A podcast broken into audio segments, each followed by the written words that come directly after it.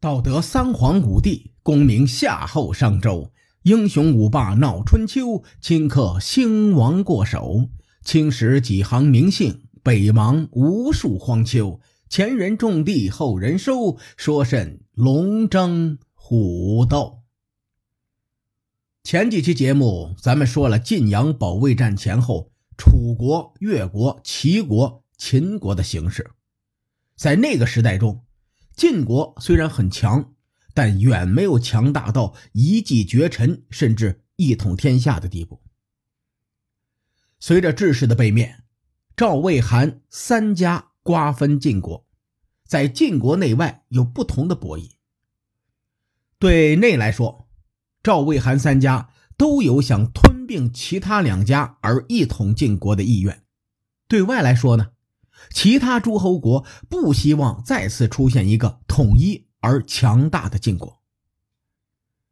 晋阳保卫战以后，赵、魏、韩三家瓜分了智氏家族。瓜分的原则咱们不得而知，但从瓜分的结果来看，三家的领土犬牙交错，你中有我，我中有你。比如晋国的核心领土汾河谷地，南边三分之二。被魏国占领，北边的三分之一晋阳周边则被赵国占据。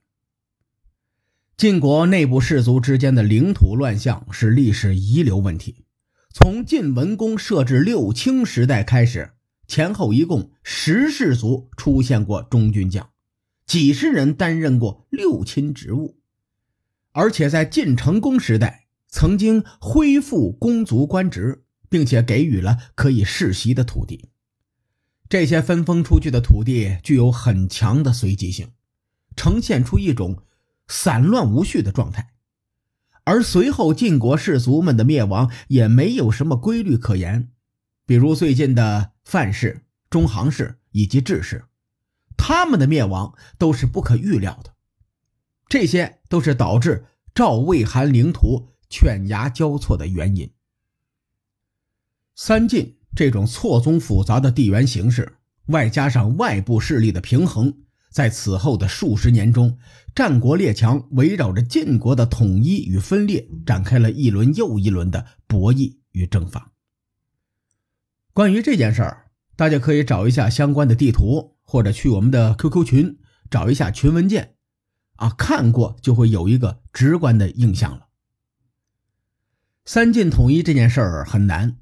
而让他们单独对抗齐、楚、秦这些传统强国，更是难上加难。因此，在晋阳保卫战结束后，三晋还是比较团结的。史书对此时的三晋有过评价，叫做“赵氏独大”。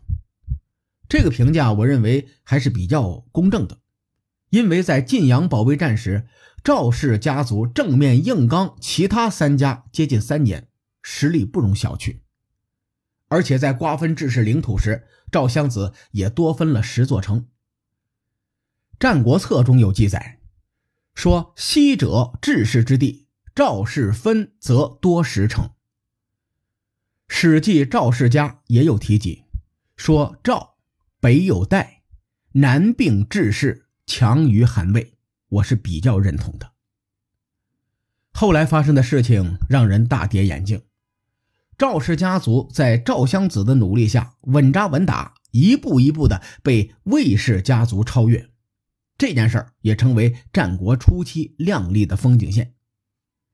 很多后人对赵襄子的评价很高，尤其是在他面对豫让复仇时，表现出了宽阔的胸襟。所以赵襄子是一个将才，并不是一个帅才，他可以谋一城一池的得失。但很难谋成大事，这和他的成长经历有很大的关系。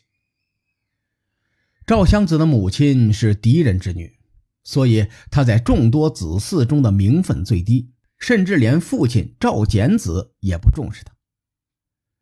但是赵襄子的优点很突出，他从小敏而好学，并且胆识过人，和其他赵氏兄弟不同。久而久之。他被赵氏家臣发现了。有一天，赵简子召唤自己的儿子们前来，请人看相。家臣趁机推荐了赵襄子，至此，赵襄子算是勉强进入了赵家的下一代梯队里。赵简子很注重下一代的培养，他曾经将训诫的话写在竹简上，分别传给自己的儿子们，要求他们认真读，还要读透。当时嫡长制是维持宗族传承的重要制度，所以当时的贵族在教育下一代时，一直向庶子们灌输嫡庶有别的思想。因此，那个时候正常庶子会有一个观念。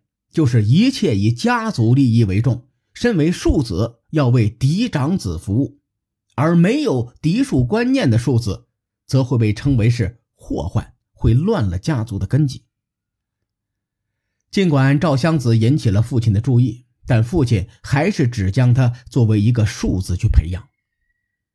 三年后，赵简子考察下一代时，只有赵襄子一人能够对这些训诫的话倒背如流。并且赵襄子还将竹简随身携带，没事就掏出来读。赵简子大喜过望，认为赵襄子是贤者。再后来，赵襄子逐步展露才华，打动了父亲。最终，赵简子废长立幼，废嫡立庶，将原本属于嫡长子伯鲁的家主之位传给了赵襄子。赵襄子这个人很复杂。他深受礼乐制度和宗法制度的影响，三观和今天的人们完全不同。他从小接受的教育是庶子要为嫡长子服务，现在父亲把家主之位传给他，他的三观直接崩溃了。在他的认知里，这是不对的，违背了宗法制度。因此，赵襄子一直对伯鲁心有愧疚。赵襄子在攻取代国以后。把伯鲁的儿子封为代成君，再后来更是将伯鲁的孙子赵焕立为赵氏继承人。赵襄子死后，赵氏出现短暂的内乱后，最终赵焕如期成为继承人，史称赵献子。还有一件事儿也能看出赵襄子身上浓重的时代印记，《史记·赵世家》记载，当年晋阳被围时。赵家的家臣们惶恐不安，他们都想为自己谋求一条退路，因此对赵襄子也不怎么尊敬了，还有一种礼崩乐坏的即视感。唯独有个叫高贡的家臣对赵襄子一直尊敬有加，从不失礼。晋阳之围被解除后，赵襄子将高贡作为头号功臣封赏。在晋阳保卫战最危急的时刻。初时，韩魏两大家族的功臣张孟谈对此不认可。他找到赵襄子劝说：“晋阳危难时期，高贡没有功劳，不应该封赏高贡。”赵襄子答复他：“晋阳危急关头，群臣都很怠慢我，只有高贡不失君臣之别，维持着礼数，因此我要封赏他。”以上几件事儿。外加上赵襄子曾经宽恕过豫让，让后人对他的评价很高。用春秋战国的价值观来衡量，赵襄子是一个君子，而且是非常守旧的那种君子。然而，战国时代是一个动荡的时代，也是一个不断变化的时代。放眼整个时代，唯一不变的就只有变化了。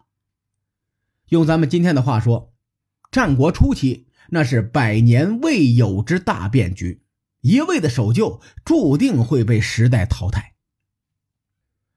赵襄子重赏高贡这件事儿，究其本质，还是以礼乐制度来管理臣子的帝王之术。礼乐制度有一个特点，就是划分等级，强调君臣之别。赵襄子没有察觉到时代的变化，还希望用老办法管理臣子，那肯定就落伍了。留不住真正的人才。《战国策》中就记载了张孟谈退隐之事。话说当时张孟谈已经是身居左司马的高位，他在帮助赵氏巩固了地位后，找到赵襄子，说：“从前先君赵简子治理赵国时有遗训，五霸之所以能够统帅诸侯，其一是国君的权势。”足以控制群臣，其二是群臣的权势不能架空国君。如今我声名显赫，位高权重，有悖先君的遗训，因此我想放弃功名，退隐山林。赵襄子听完很不高兴。你为什么会这么想呢？功大者身尊，任国者权重，这是很正常的。只要你心怀忠信，自然可以安定社稷。赵襄子的想法，在咱们今天看来。未免有些天真，张梦谈的心思比对方要深多了，两个人基本上不在一个水平上。张梦谈当时是这么说的：“主公，您说的这个是成功之美，君明臣贤，信任有加；我说的是治国之理，是古往今来天下的美好都是相同的。”可是大臣与国君的权力完全相等，却还没有反目成仇，这种事前所未有。前事不忘，后事之师。如果您没有防备这种事情，我将无能为力。张梦谈越说越心酸，逐渐有了诀别之意。成语“前事不忘，后事之师”就出自《战国策·赵策一》中。张梦谈的御下思想至今仍被很多人借鉴。一个公司下属的权力一定不能大于领导，否则就会出现领导被架空、尾大不掉的现象。赵襄子听完很郁闷，他闷声闷气的在床上躺了三天，又派人对张梦谈说：“晋阳的政务，臣下不听安排，应该怎么办？”张梦谈回答说：“这是死罪，杀无赦。”这两人最后一轮对话看似风轻云淡，实则凶险万分。其中隐藏的潜台词展示了赵襄子狠厉的一面。咱们先看晋阳城化险为夷，最大的功臣就是张梦谈。如今赵襄子想要留他，但是他不肯，就等同于臣下不听安排。我演绎一下赵襄子和张梦谈最后一轮交锋。赵襄子的意思是，我想让你主持晋阳的政事，但是你不肯听从我的命令，我应该怎么办？张梦谈的回答也很刚烈，这是死罪，你杀了我吧。话说到这个份上，两人是越闹越僵，其他大臣看不下去了，有人为张梦谈之事找到赵襄子劝谏说：“主公，左司马也是为了国家的利益和安定。”因此，不顾个人安危，成就忠义之事，您就让他归隐吧。赵襄子不愿意杀忠臣，权衡半天，同意了张梦谈的请求。《战国策》对这件事情的评价是：贤人之行，明主之正也。结合这件事儿翻译过来，就是张梦谈能够归隐，是因为遇到了赵襄子这位明主。《战国策》对张梦谈归隐的叙述，可以看出古代文人在写书时的顾虑。如果他们像我一样，把话全部都挑明了，按照自己的视角去评价战国的事情，很多可能就会被扣上一个借古讽今的帽子，轻则发配边疆，重则人头不保。我结合《史记》和《战国策》，将整个事情的前因后果叙述一遍，列位可以细品一下。张梦谈是因为自己功高盖主，选择激流勇退的呢，还是因为赵襄子重赏高贡而心灰意冷？我认为两个原因都有影响，尤其是第二个原因，这我亲身经历过。列位，设想一下，你在公司累死累活的拼命，全公司你的业绩是最好的，但是年底发奖金的时候。张三却是全公司得到奖金最高的人，你跑到领导那儿说：“老大，你凭什么张三奖金最高啊？”老大回答你：“因为张三每天都对我说早安晚安，对我很有礼貌，所以他的奖金最高。”在这种情况下，你会不会有跳槽的想法？孟子说过一句话：“不患寡而患不公”，这是一句千古名言，至今仍是真理。大伙可以忍受收入少、待遇低，但绝不能忍受不公平。言归正传，赵襄子这种对人才的态度，不可避免的会造成赵氏家族的人才流失。不怕不识货，就怕货比货。与赵襄子同一个时代里，有一个人非常重视人才，这个人就是大名鼎鼎的魏文侯。至于魏文侯是如何招贤纳士的，各位看官且听下回分解。书海沉沉浮浮，千秋功过留与后人说。我是西域说书人介子先生，下期节目咱们继续聊战国博弈。